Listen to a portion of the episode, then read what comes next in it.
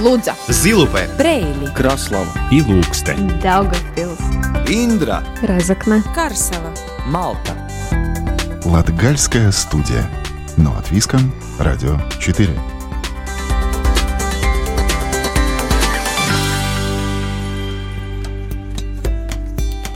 Здравствуйте! В эфире Латвийского радио 4 передача «Латгальская студия» и с вами ее ведущая Наталья Терескина. Наш мир сложно представить без путешествий и переездов.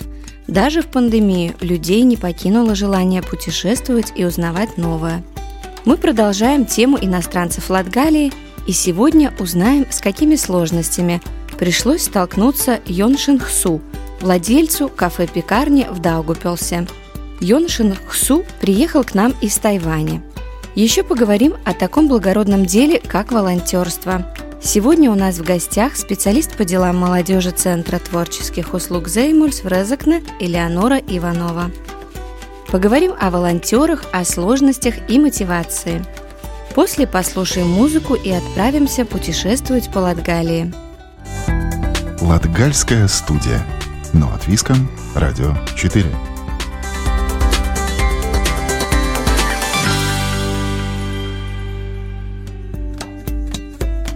Легко ли иностранцу, поселившемуся в Латвии, стать своим?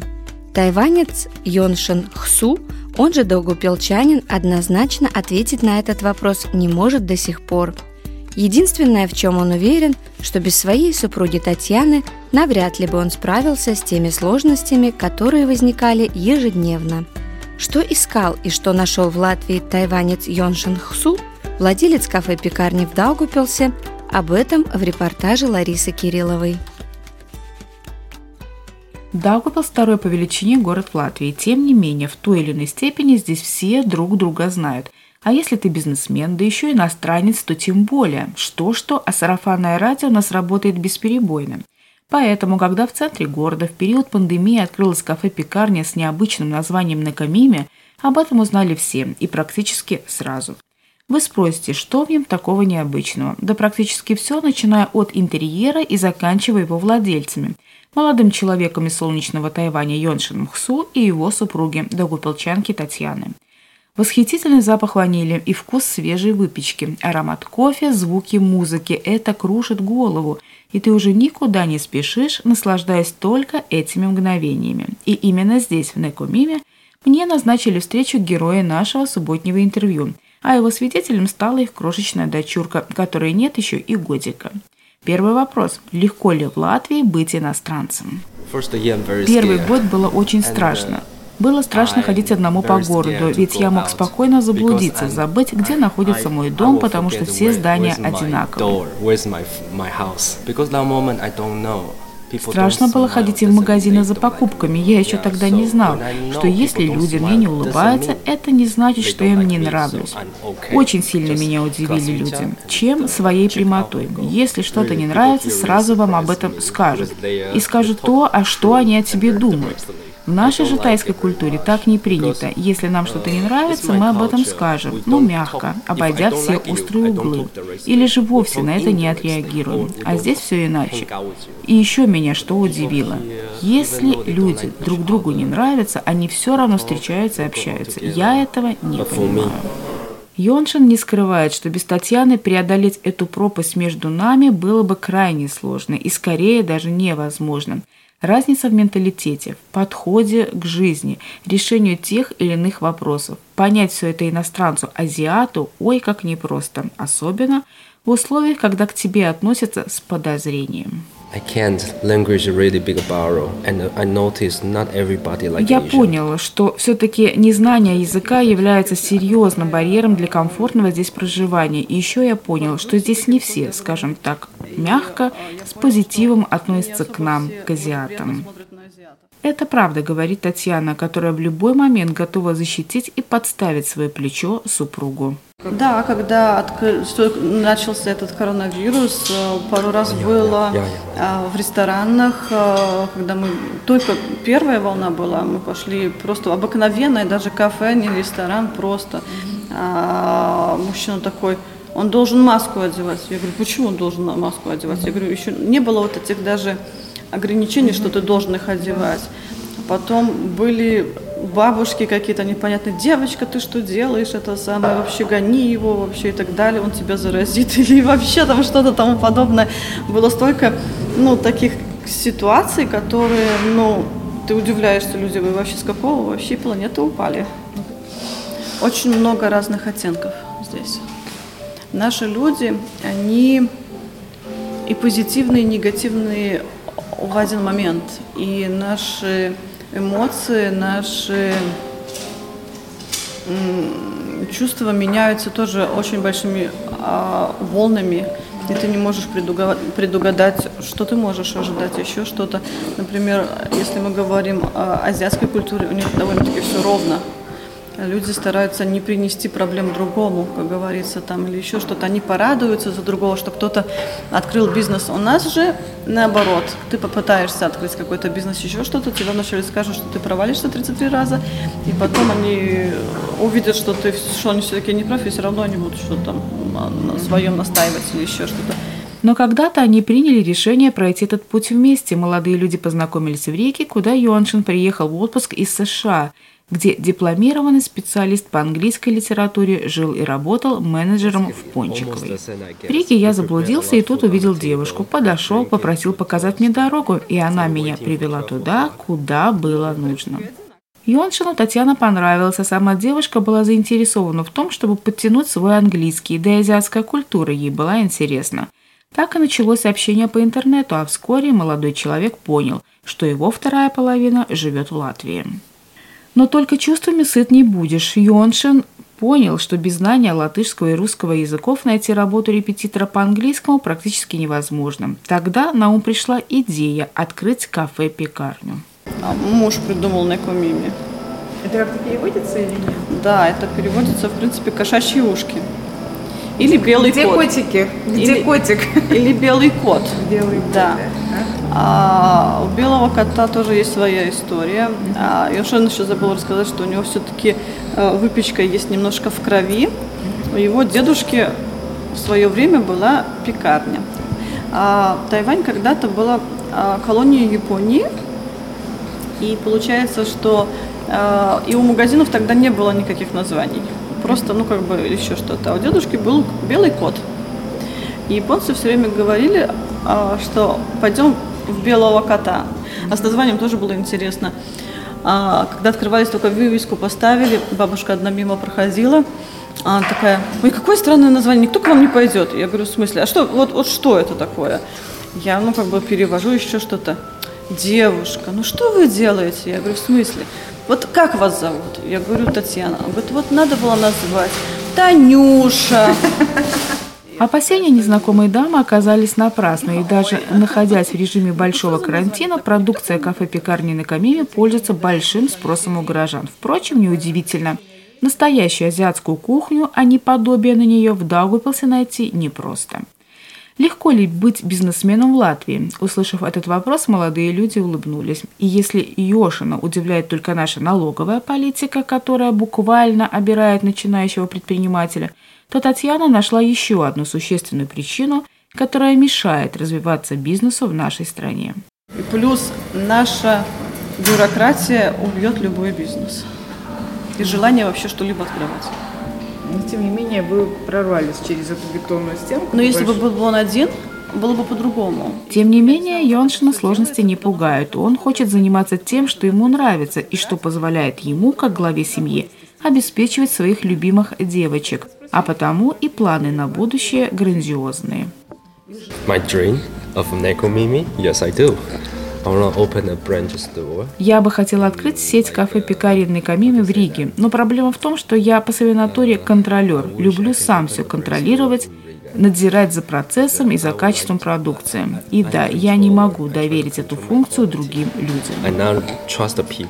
Но, как известно, жизнь переменчива, и зачастую человек, чтобы идти дальше, отказывается от своих стереотипов, которые мешают двигаться вперед. Так что не исключено, что через какое-то время Некомими покорит и столицу Латвии. Лариса Кириллова специально для Латвийского радио 4. Латгальская студия. Но латвийском радио 4.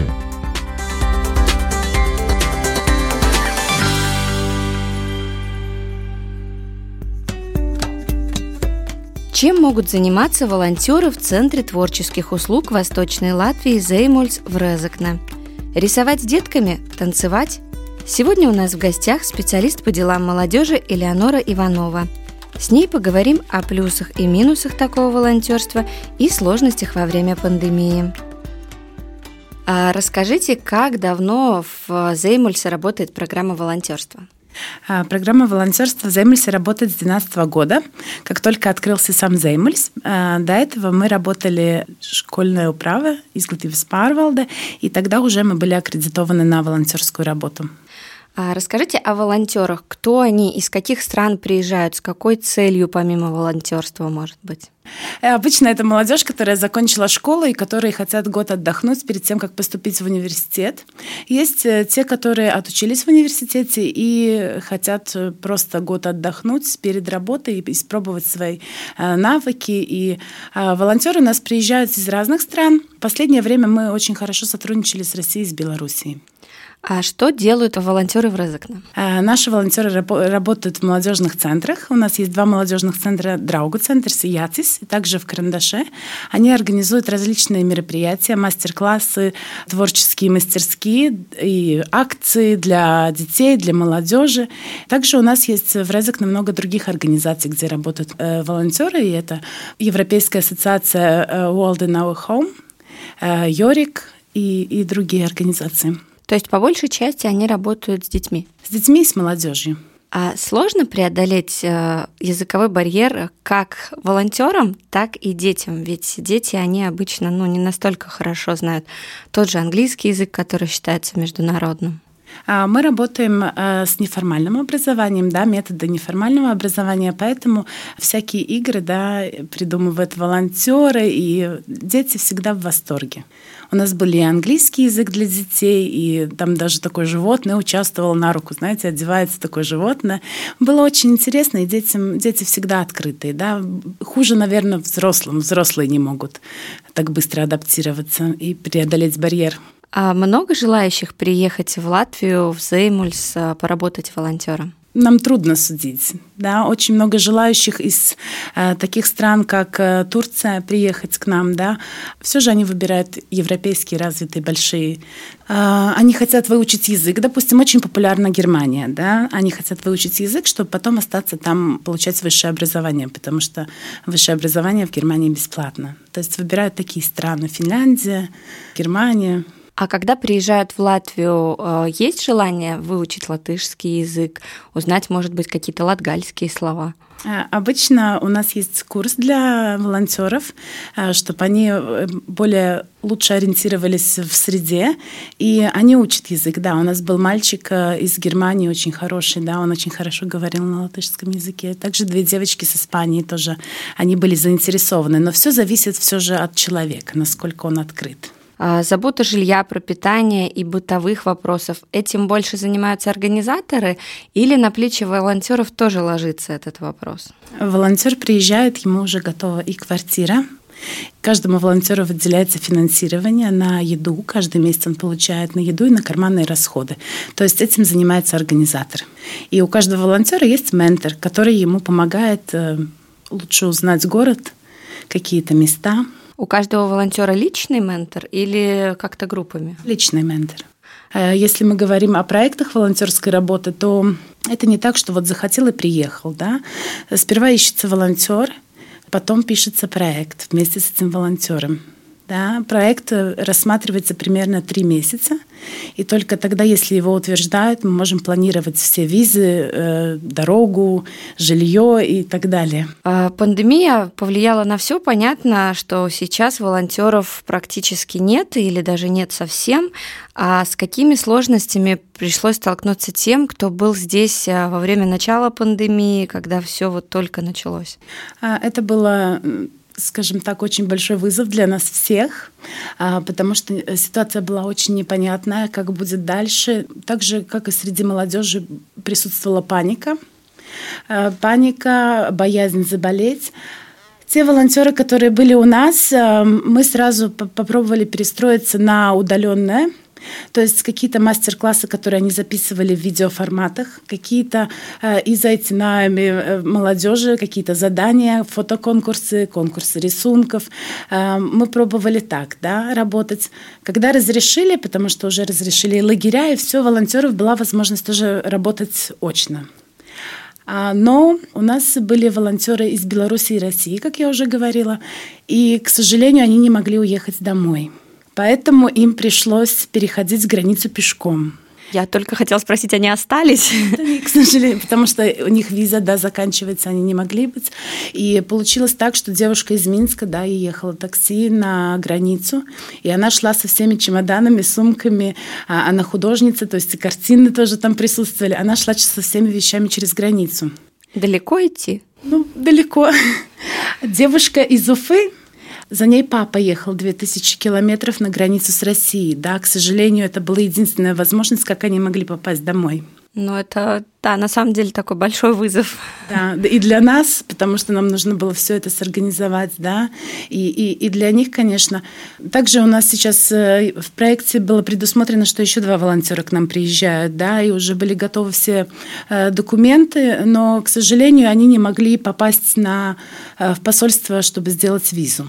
Да, поэтому, к сожалению, посольства не работали, потому что у нас чрезвычайная ситуация была в стране. Но вернемся к более позитивным, наверное, таким вопросам. А волонтерство, оно занимает ведь не полный день, а что делают ребята в остальное время? Иногда кажется, что волонтер вообще ничего не делает, скажем так, да, потому что проходят какие-то две-три активности в день.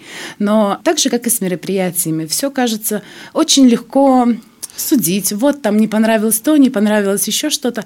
Но это все же очень большая подготовка, да, то есть каждому, каждому уроку, каждому мероприятию нужно очень много готовиться, да.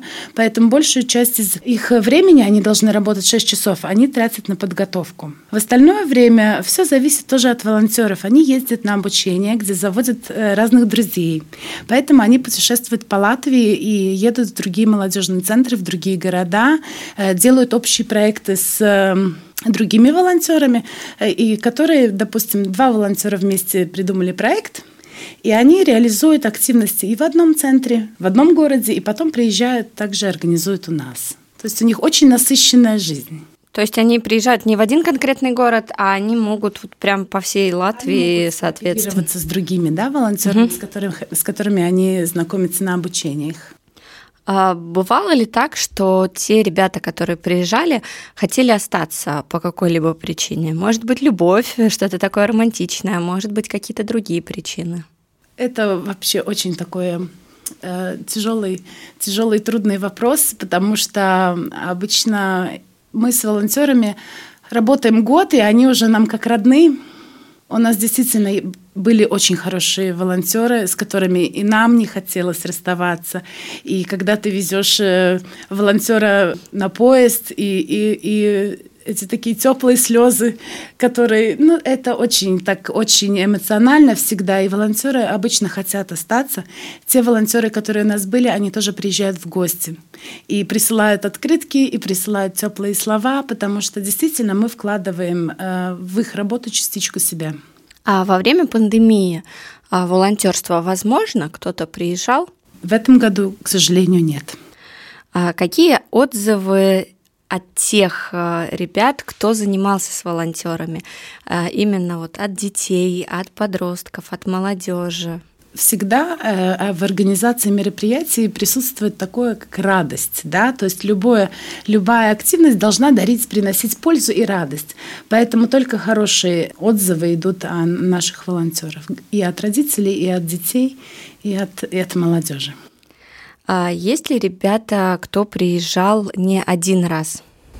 А, к сожалению, волонтерская работа, те проекты, которые мы пишем, они рассчитаны на э, длинный период времени, то есть максимально год.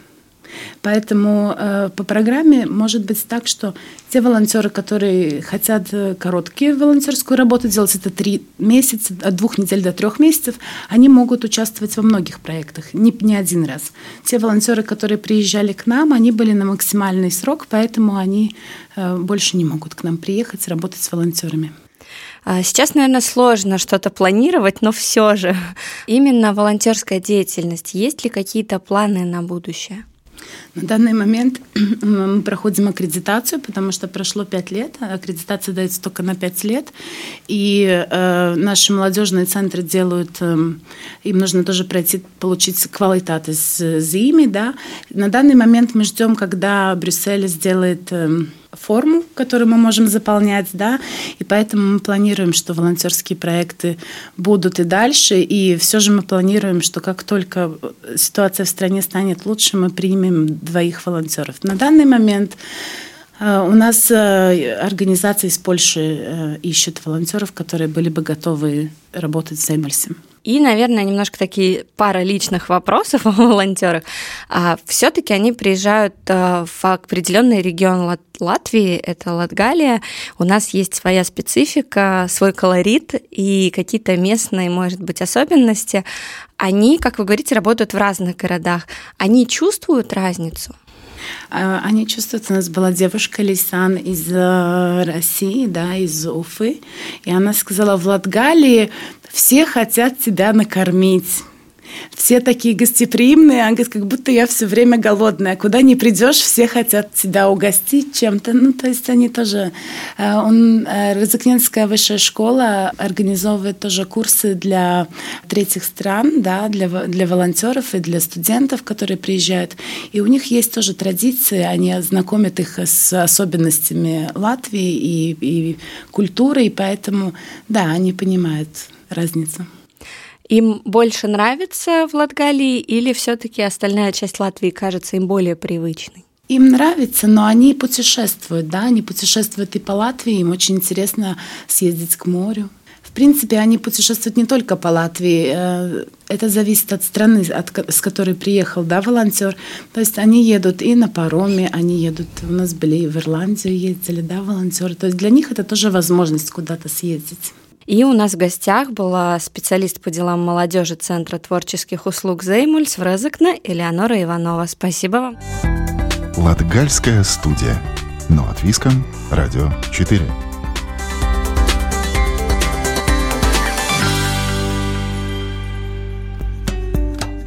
Рубрика «Выходные остановки» сегодня приглашает в Краславу. На въезде в город со стороны Даугупилса есть смотровая площадка – с которой открывается вид на Даугаву, и тут же рядом вход на Адамовскую природную тропу. Этому объекту уже больше 20 лет, но буквально на днях тропу отремонтировали. Чем интересен объект и почему там стоит задержаться, расскажет Сергей Кузнецов. Адамовская природная тропа расположена на территории парка Аукшдаугава и пролегает вдоль реки Даугава. Тропу на въезде в Краслову в 1998 году оборудовали студенты Даугавпилского университета, рассказывает руководитель отдела развития Красловской краевой думы Инара Залбе. Так как это такая деревянная инфраструктура, она время от времени э, нуждается в обновлении. Ну, несколько лет она, тропа уже была такая довольно опасная, и вот э, год назад э, у нас поддержали проект, и в прошлом году, в принципе, закончились работы уже в начале этого года, ну, уже совсем уже нюансы сделали, э, и уже сейчас тропа ждет своих э, посетителей, любителей природы и активных, более активных занятий. Особенность тропы – это большой перепад высот. Даже местные жители отмечают, что не предполагали, что тут так много спусков и подъемов. После реконструкции основной маршрут сохранился. Сама тропа, она как бы осталась э, более-менее такая, как она была. Они, тут э, э, установлены новые стенды, указатели, чтобы не заблудились, потому что она петляет немножко, так можно заблудиться. Установлены две скамейки и одну платформу смотровую пришлось демонтировать. Может, в каком-нибудь следующем проекте можно будет возобновить. Одна такая установлена. И тоже вот, ну, что, чего еще, может, не было, это больше, может, тоже для детей интереснее, что есть э, деревянные скульптуры. Протяженность тропы около двух километров. Она проходит по склонам леса, ведет через обрыв, петляет, и там, скажем, вот именно эти вот лестницы и смотровые площадки, и мостики.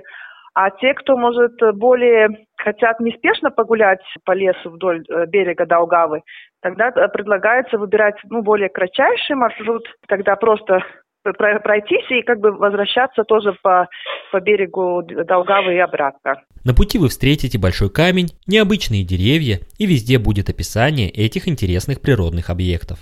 Ну, очень красивый вид на, на Даугау, конечно, саму реку. Э, мне кажется, очень, очень интересный такой объект восстановлен. Да, тропа открыта. Надеемся, что посетители оценят эту уникальность природы, будут наслаждаться ею, ну, скажем, ответственно. В завершении могу посоветовать внести Адамовскую тропу как часть большого дневного путешествия. Например, выезжая из Даугавпилса в Краслову, первую остановку можно сделать в Юзефовском парке в Науине а затем заглянуть на тропу Динабурского замка. Потом не пропустите смотровую вышку Вассаргалишки. Об этих местах мы рассказывали в одном из первых выпусков выходных остановок. А после вышки заедьте в деревню Слутишки, где вас ждет Маркова тропа. А уже оттуда сразу на Краслову, чтобы насладиться видами на Адамовской тропе. После чего можно прогуляться по замковому комплексу в Краслове. Если после этого у вас еще сохранятся силы, тогда из Красловы берите курс на Аглану, где по пути вас ждет озеро Черток. Дня должно хватить, чтобы насытиться впечатлениями на ближайшую неделю. На этом команда Латгальской студии прощается с вами. Сегодня для вас работали Лариса Кириллова, Сергей Кузнецов, продюсер Карина Важная и я, ведущая программы Наталья Терескина. Слушайте нас каждую субботу после 10-часовых новостей – Повтор можно услышать в четверг 20.10, а также на сайте Латвийского радио 4 доступен архив всех выпусков. С любовью из сердца Латгалии.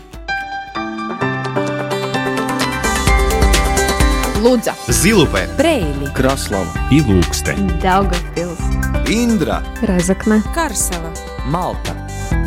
Латгальская студия. Но от Виском, Радио 4.